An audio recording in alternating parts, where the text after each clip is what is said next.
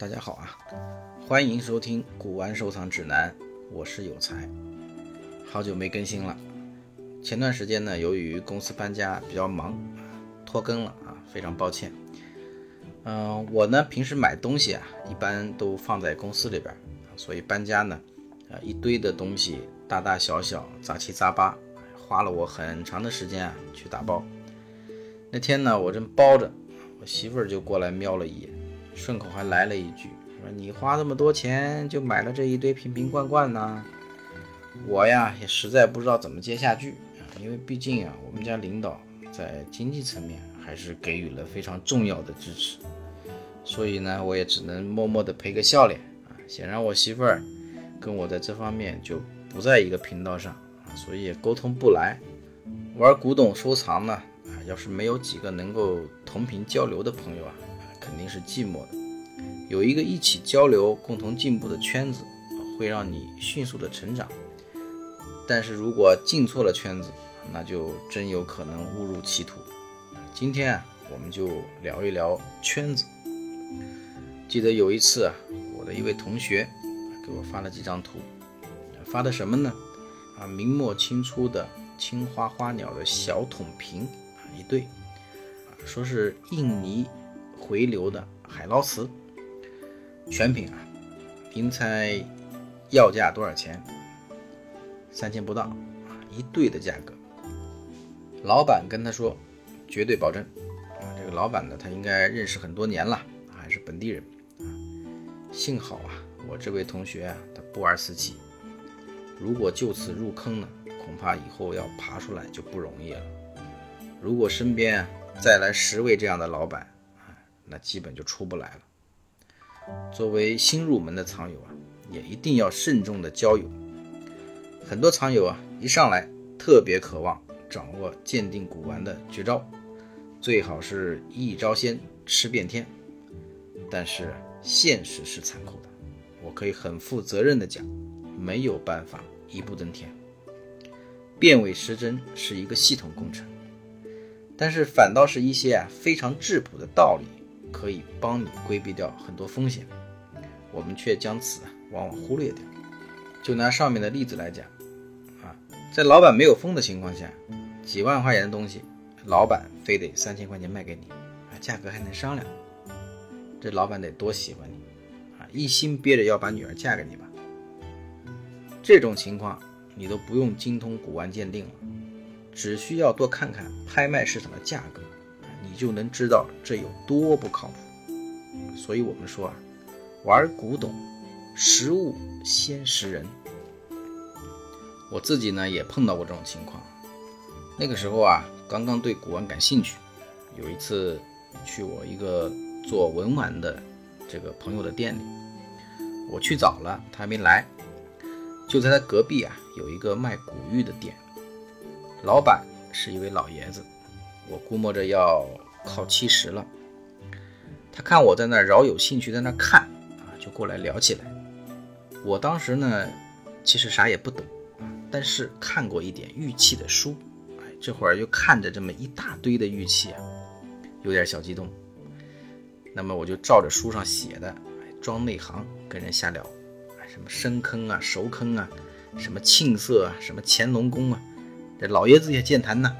玩了几十年，攒了一堆东西，开了一个店，跟我也是如数家珍，包括各种鉴定技巧和几十年间的这个发生的传奇故事。自己的孩子呢也不喜欢这个，一身的能耐也没人教，反正聊得特开心，哎，差点就要买货收徒了。碰巧这个时候，我朋友回来了，朝我使了个眼色，我就知趣的撤了。后来呢？我还是喜欢瓷器，所以玉器这块没有过多的研究。但是即便如此，几年之后，我经常看到老爷子朋友圈发的东西，还是禁不住一声叹息。因为从我跟他的交流中啊，我能感受到他那种对自己眼力的自信，也能感受到他在他的圈子当中被人认可的那种骄傲。人啊。或许可以长梦不醒，但是梦中之物毕竟还是梦幻泡影。所以我真的不太建议老年人玩收藏，因为他们既有的知识体系和随着年龄而增长的固执己见，会很容易走错路，而且特别难回头。我认为玩古董最可贵的有两点：第一是实事求是，第二是精进不休。大家在结交同好的时候，也可以作为参考。能做到实事求是啊，其实已经很不容易了，说明这个人是坦诚的、豁达，敢于直面问题和困难，大概率人品也是过关的。不管他目前玩的东西价值高或者低，至少是有了第二条精进不休的基础。我们说古玩最令人着迷的地方，一定不是它值多少钱。而是这器物本身所承载的历史文化和艺术等一系列价值。我还记得前些年很火的文玩，是吧？琥珀、蜜蜡、绿松、金刚、凤眼啊、星月、核桃，基本上人手一串。那会儿呢，我我也玩这个，后来发现这东西呀，除了撸啊撸、刷啊刷啊，好像就没啥其他的可玩性了。那再后来。都电动的了，是吧？你手都不用盘了，就电动盘了。关键这玩意儿很多还是可再生资源，直接能给你量产。果不其然，后来这类东西价格就崩盘了。但是古玩这东西不一样，你想玩的好，玩的精，那知识链长了去了，可以说浩如烟海。很多人终其一生也就琢磨个大概，所以第二点就很重要。精进不休，需要不断的学习提升。在你的圈子里，如果有这样优秀的选手，那么一定会成为你的良师益友。很多东西啊，我们自己去悟，可能需要很长的时间，但是人家点拨你两句，就很关键，你可能就会豁然开朗。再一个，收藏路上人人都会打眼吃药，如果人家能把自己走过的弯路给你分享出来。让你产生免疫力，那你这个绝对是最省钱的朋友圈。当然，我们说有了对的圈子啊，你也就有了显摆和嘚瑟的舞台。哎，你收了件好东西，没人能分享你的喜悦，你说你憋屈不憋屈？古玩啊，本来是个很小众的东西，你跟你媳妇说不着，跟朋友说不着，跟同事说不着，就还得有这么一群藏友。哎小范围的这么乐呵乐呵才过瘾，这种自我价值实现的满足感，它不就起来了吗？而且啊，这还间接导致一个相当有用的 buff，发现了吗，各位？但凡这种收藏大家，往往相当的长寿。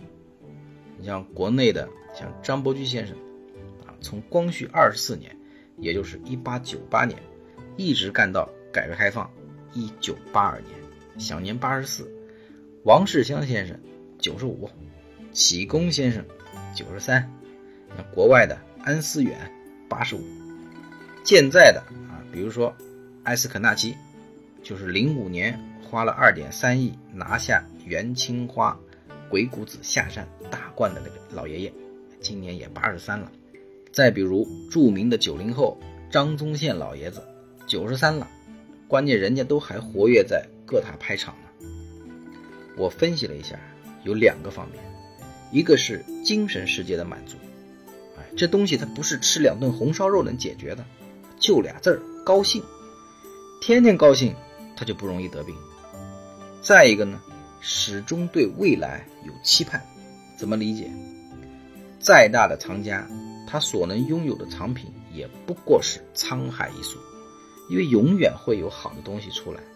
所以你的人生里边就永远有一份期盼，所以不知不觉间就有了长寿的这个 buff。现在呢，众所周知的原因，很多时候不便见面交流。